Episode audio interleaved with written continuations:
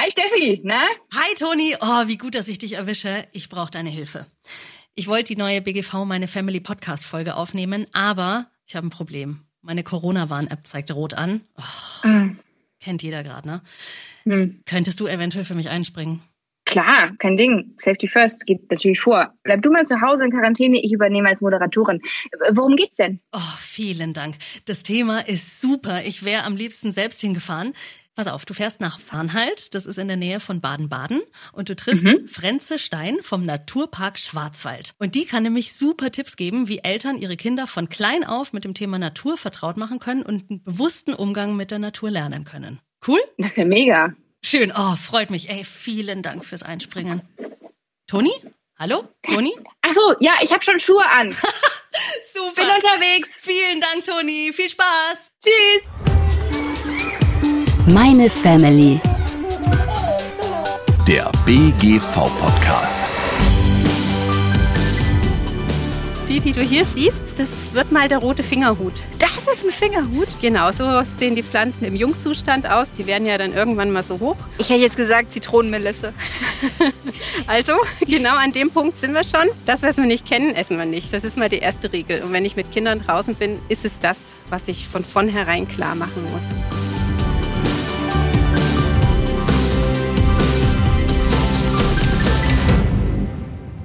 Ich bin ja wirklich gerne in der Natur unterwegs. Gerade wenn man in der Stadt wohnt, weiß man es ja noch umso mehr zu schätzen, wenn man mal rauskommt. Und auch als Kind war ich echt gerne in Feld, Wiesen und Wäldern unterwegs. Aber ich bin auch in einer Zeit ohne Smartphones, Computerspiele oder Tablets aufgewachsen.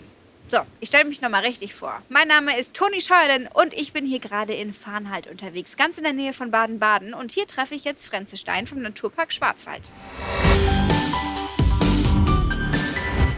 Und jetzt bin ich hier an einem Grillplatz mitten in der Natur angekommen und da steht sie auch schon, Frenze Stein. Hallo Frenze. Hallo Toni. Du arbeitest beim Naturpark Schwarzwald und versuchst Kindern die Natur näher zu bringen. Wie genau machst du das? Was sind da deine Aufgaben?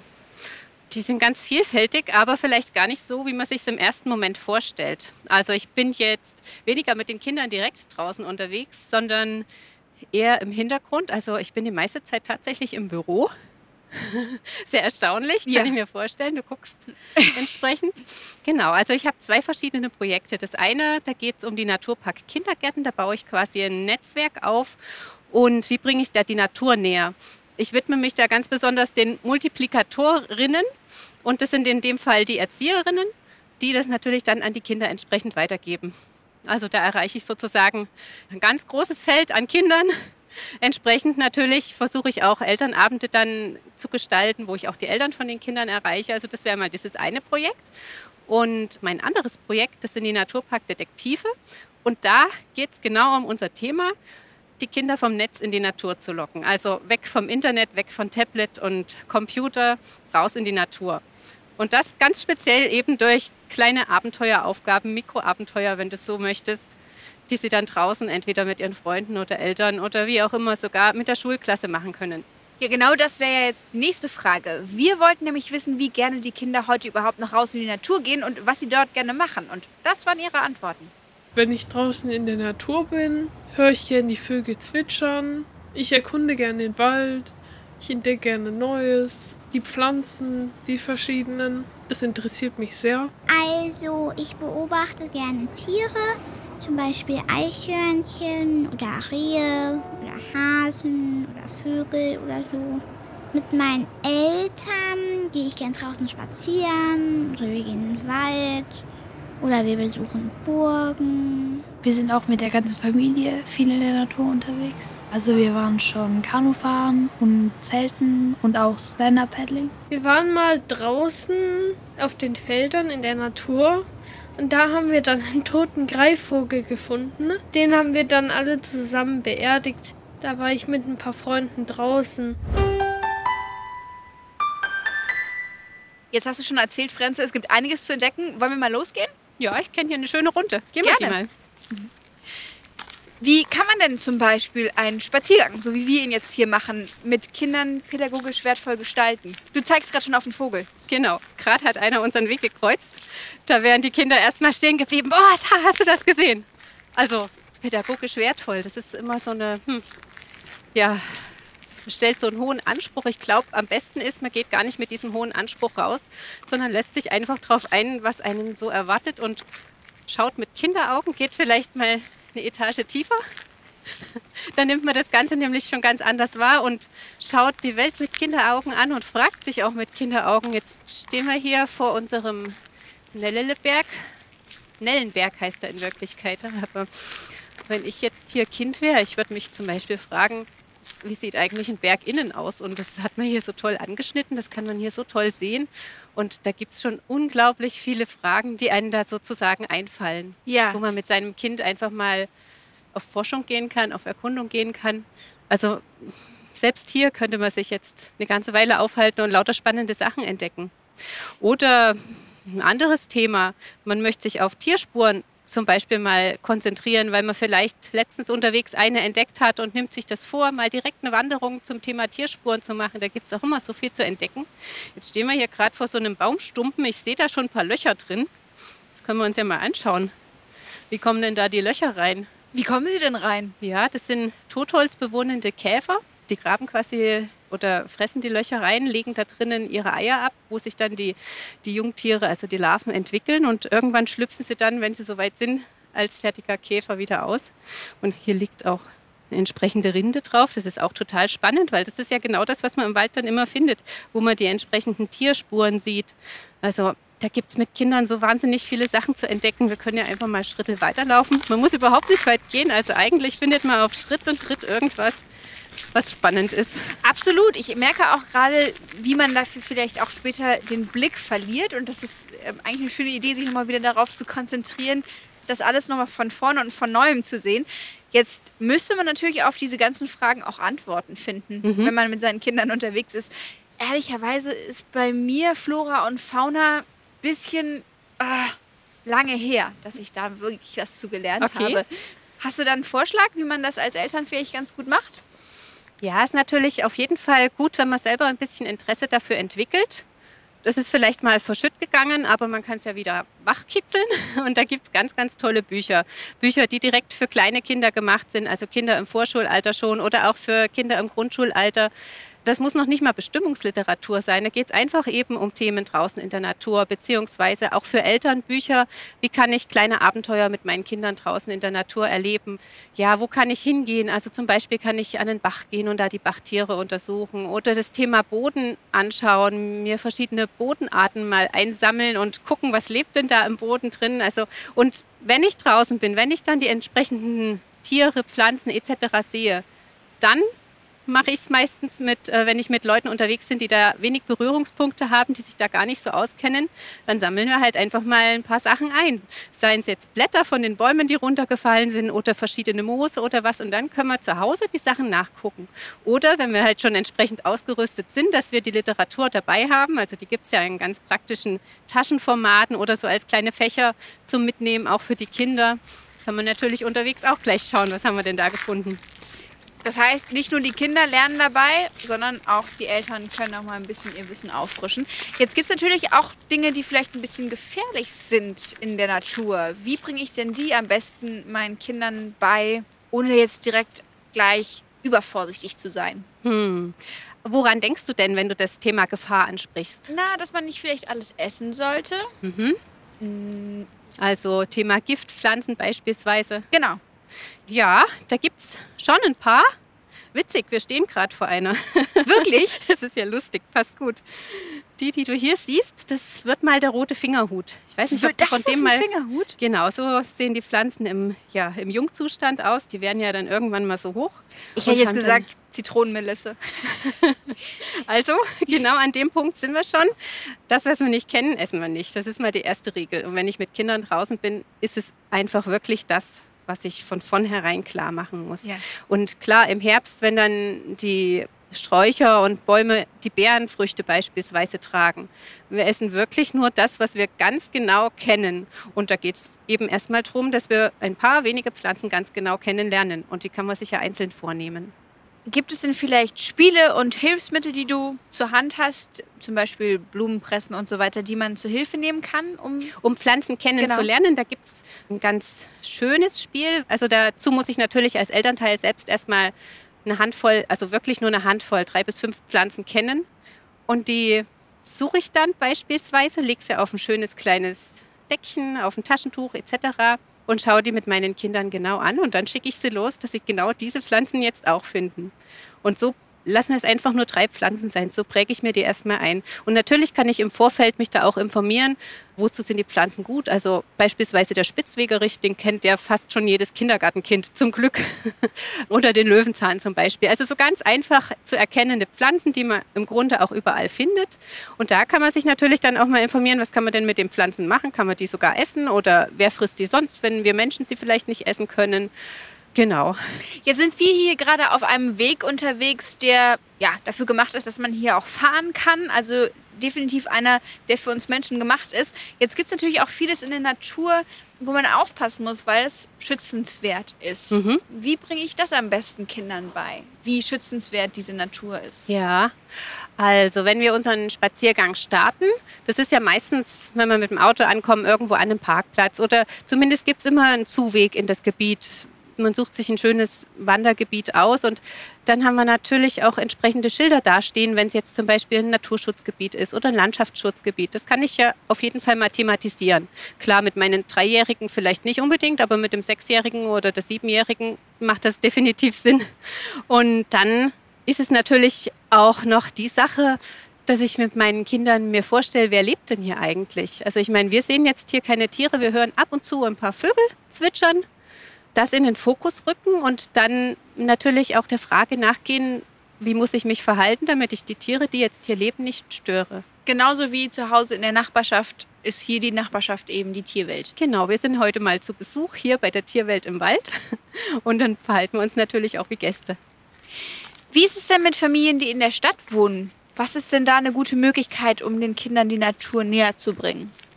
Also auch Familien in der Stadt finden einiges vor, müssen sich gar nicht so weit aus der Stadt rausbewegen. Natürlich gibt es Parks in der Stadt oder klingt vielleicht komisch, aber selbst auf alten Friedhöfen kann man ganz toll Vögel zum Beispiel beobachten. In Neubaugebieten werden mittlerweile Ausgleichsbiotope angelegt und die haben auch einiges zu bieten. Also wenn ich da mit meinen Kindern Fernglas und Lupe und was auch immer dabei habe, ein kleines Bestimmungsbuch, vielleicht eine kleine Schaufel, wenn ich im Boden mal schauen will, was da eigentlich für Tiere unterwegs sind. Also auch da kann man einiges erleben, man muss gar nicht so weit raus. Franzi, du hast vorhin von deiner Arbeit erzählt und bei einem Stichwort hast du mich absolut bekommen, und zwar bei den Detektiven. Was genau steckt dahinter? Unsere Naturparkdetektive. Genau die. Gute Frage. Also die Naturparkdetektive, dass du sie dir erstmal vorstellen kannst, das sind Walli Wildschwein, Dr. Berthold Buntspecht und Fabio Fuchs. Und die drei witzigen Figuren, die nehmen die Kinder quasi mit raus und stellen ihnen kleine Aufgaben, die sie draußen zu lösen haben. Und bei den kleineren Kindern ist das Interesse an den Wesen, die draußen zu finden sind, von Natur aus schon recht groß. Also die kann man mit denen sehr, sehr gut abholen. Und damit wir auch die etwas älteren Grundschulkinder noch erreichen mit unserem Angebot, haben wir angefangen, Action Bounce, also sozusagen digitale Schnitzeljagden zu entwickeln. Und die werden auch super angenommen von den Familien, egal ob die Kinder jetzt erst fünf sind oder schon 13 sind. Also man kriegt da die ganze Bandbreite mit. Und müssen dann die Eltern dabei sein?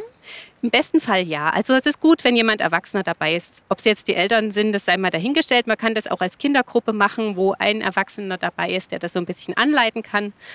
Aber das ist der bessere Weg, würde ich sagen. Wie sinnvoll findest du, ist es, die Natur und die digitale Welt miteinander zu verbinden? Also hm, in der heutigen Zeit, denke ich, führt kein Weg mehr daran vorbei. Die Kinder, die sind schon, ja, die wachsen mit der Digitalisierung quasi auf. Für sie ist es einfach notwendig, glaube ich, dass wir das mit einbinden. Dagegen streben, das, ich glaube, das führt alles nicht zum Erfolg. Hast du Tipps und Tricks, wie Eltern ihre Kinder motivieren können, raus in die Natur zu gehen und nicht so oft am Tablet oder Smartphone zu hängen? Ja, ich glaube, die Krux liegt am Anfang. Also als Elternteil bin ich natürlich Vorbild. Wenn ich selbst oft am Computer sitze oder wenn ich draußen in der Natur spazieren gehe und die ganze Zeit auf mein, auf mein Smartphone schaue, bin ich natürlich kein besonders gutes Vorbild. Und die Kinder, die bekommen das ja mit, dass die digitale Welt interessanter ist als das, was um mich herum passiert. Von daher mit gutem Vorbild voran und vor allen Dingen von klein auf raus in die Natur gehen. Ich glaube, dann stellt sich die Frage so erstmal, zumindest bei den kleineren Kindern nicht. Klar, später sind die Kinder mit anderen Dingen beschäftigt, das ist aber auch altersabhängig. Da wird es dann ja ein bisschen kniffliger, sie rauszulocken, aber auch da haben wir entsprechende Möglichkeiten. Also jetzt beispielsweise über digitale Schnitzeljagden oder wir überlegen uns mit den Kindern, was für sie spannend wäre, draußen zu entdecken. Ob das jetzt Naturspuren, also zum Beispiel Tierspuren sind, essbare Wildpflanzen oder ob es darum geht, dass wir vielleicht mal eine Wanderung mit Übernachtung draußen machen oder sei es auch nur eine Nachtwanderung oder irgendwas. Also da geht es einfach darum, mit den älteren Kindern abzustimmen, was wäre denn spannend und sich tatsächlich darauf einzulassen, also sie mitbestimmen zu lassen. Also was ich von unserem kleinen Spaziergang jetzt mitgenommen habe, ist, dass vor allem auch Eltern gefragt sind, mit ihren Kindern raus in die Natur zu gehen, vielleicht sich noch mal alles aus Kinderperspektive anzuschauen und natürlich tolle Angebote zu nutzen, wie ihr sie habt, indem man interaktiv versucht, die Kinder mit einzubinden und vielleicht nicht beim Sonntagsspaziergang nur stumpf geradeaus gehen, sondern mal rechts und links gucken und dann haben alle was davon. Gutes Stichwort. Also da fällt mir ein, der Weg ist das Ziel. Es geht nicht darum, ein bestimmtes Ziel zu erreichen, also nicht aus Sicht der Kinder. Dieses Unterwegssein, Detektivsein, schauen, was da so um mich herum passiert. Einfach ganz, ganz viel Zeit mitnehmen und sich darauf einlassen, was wir unterwegs jetzt entdecken. Und notfalls dauert unsere Wanderung auch nur 400 Meter, weil wir auf den 400 Metern so viele tolle Sachen entdecken. Macht ja nichts. Wie gesagt, der Weg ist das Ziel und da sollten wir uns einfach dran orientieren. Mega. Danke, Frenze. Ja, hat mich auch gefreut, mit dir über das Thema zu sprechen. Ja, und wenn ihr noch mehr Inspiration für Spiel und Spaß in der Natur sucht, dann findet ihr wie immer passende Links in den Show Notes. Und dort haben wir euch auch die Seite der Naturparkdetektive verlinkt, von denen uns Frenze eben erzählt hat. Wenn man mit Kindern in der Natur unterwegs ist, dann lauern dort natürlich auch ein paar Gefahren. Sie klettern auf hohe Bäume, entdecken giftige Pilze oder fangen sich eine Zecke ein. Unsere Kindersicherheitsexpertin Daniela Kambor, die hat da noch ein paar Tipps für uns. BGV unser Family-Tipp. Worauf können Eltern bei der Kleidung und der Ausstattung der Kinder achten, wenn sie raus in die Natur gehen? Zum einen ist es natürlich immer praktisch, wenn man wettertechnisch die Kleidung angepasst wählt. Also im Frühjahr und im Sommer nicht zu heiß anziehen, immer ein Cappy dabei haben und an Sonnenschutz bitte denken.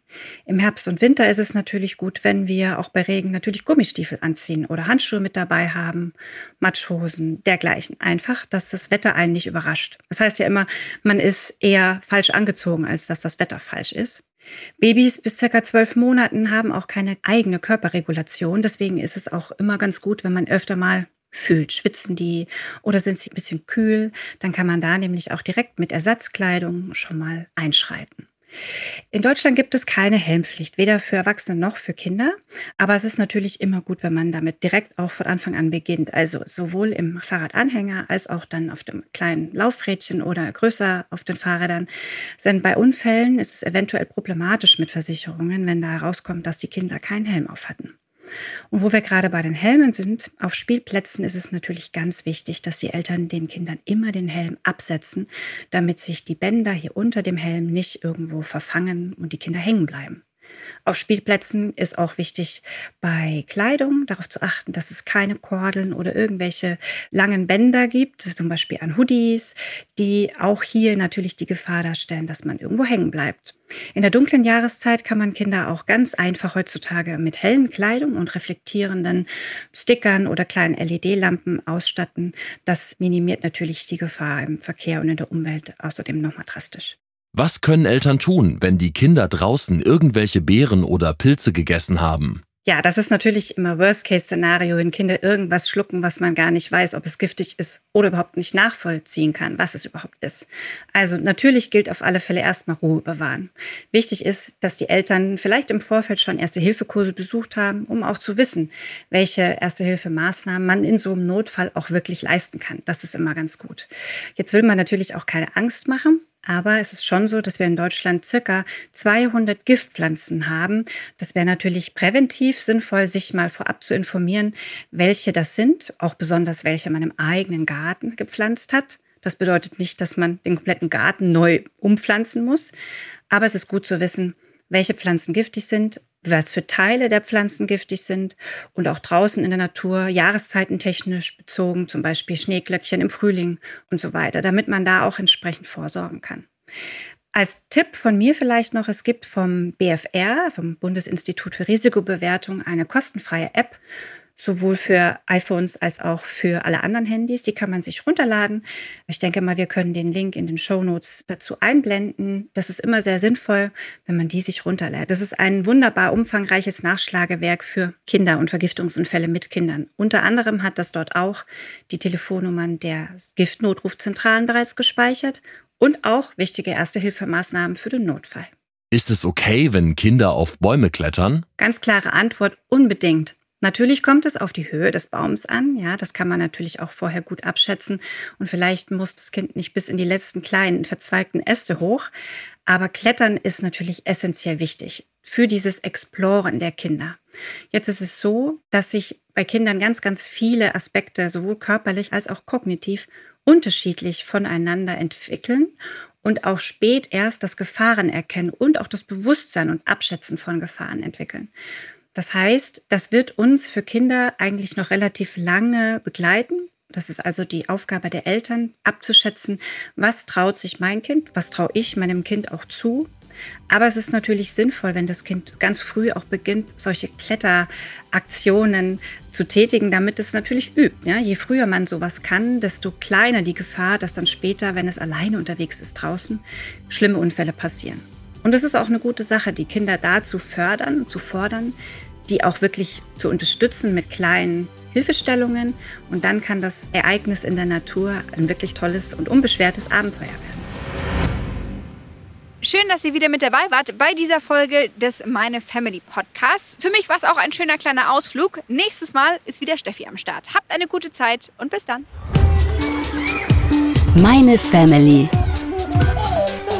Der BGV Podcast.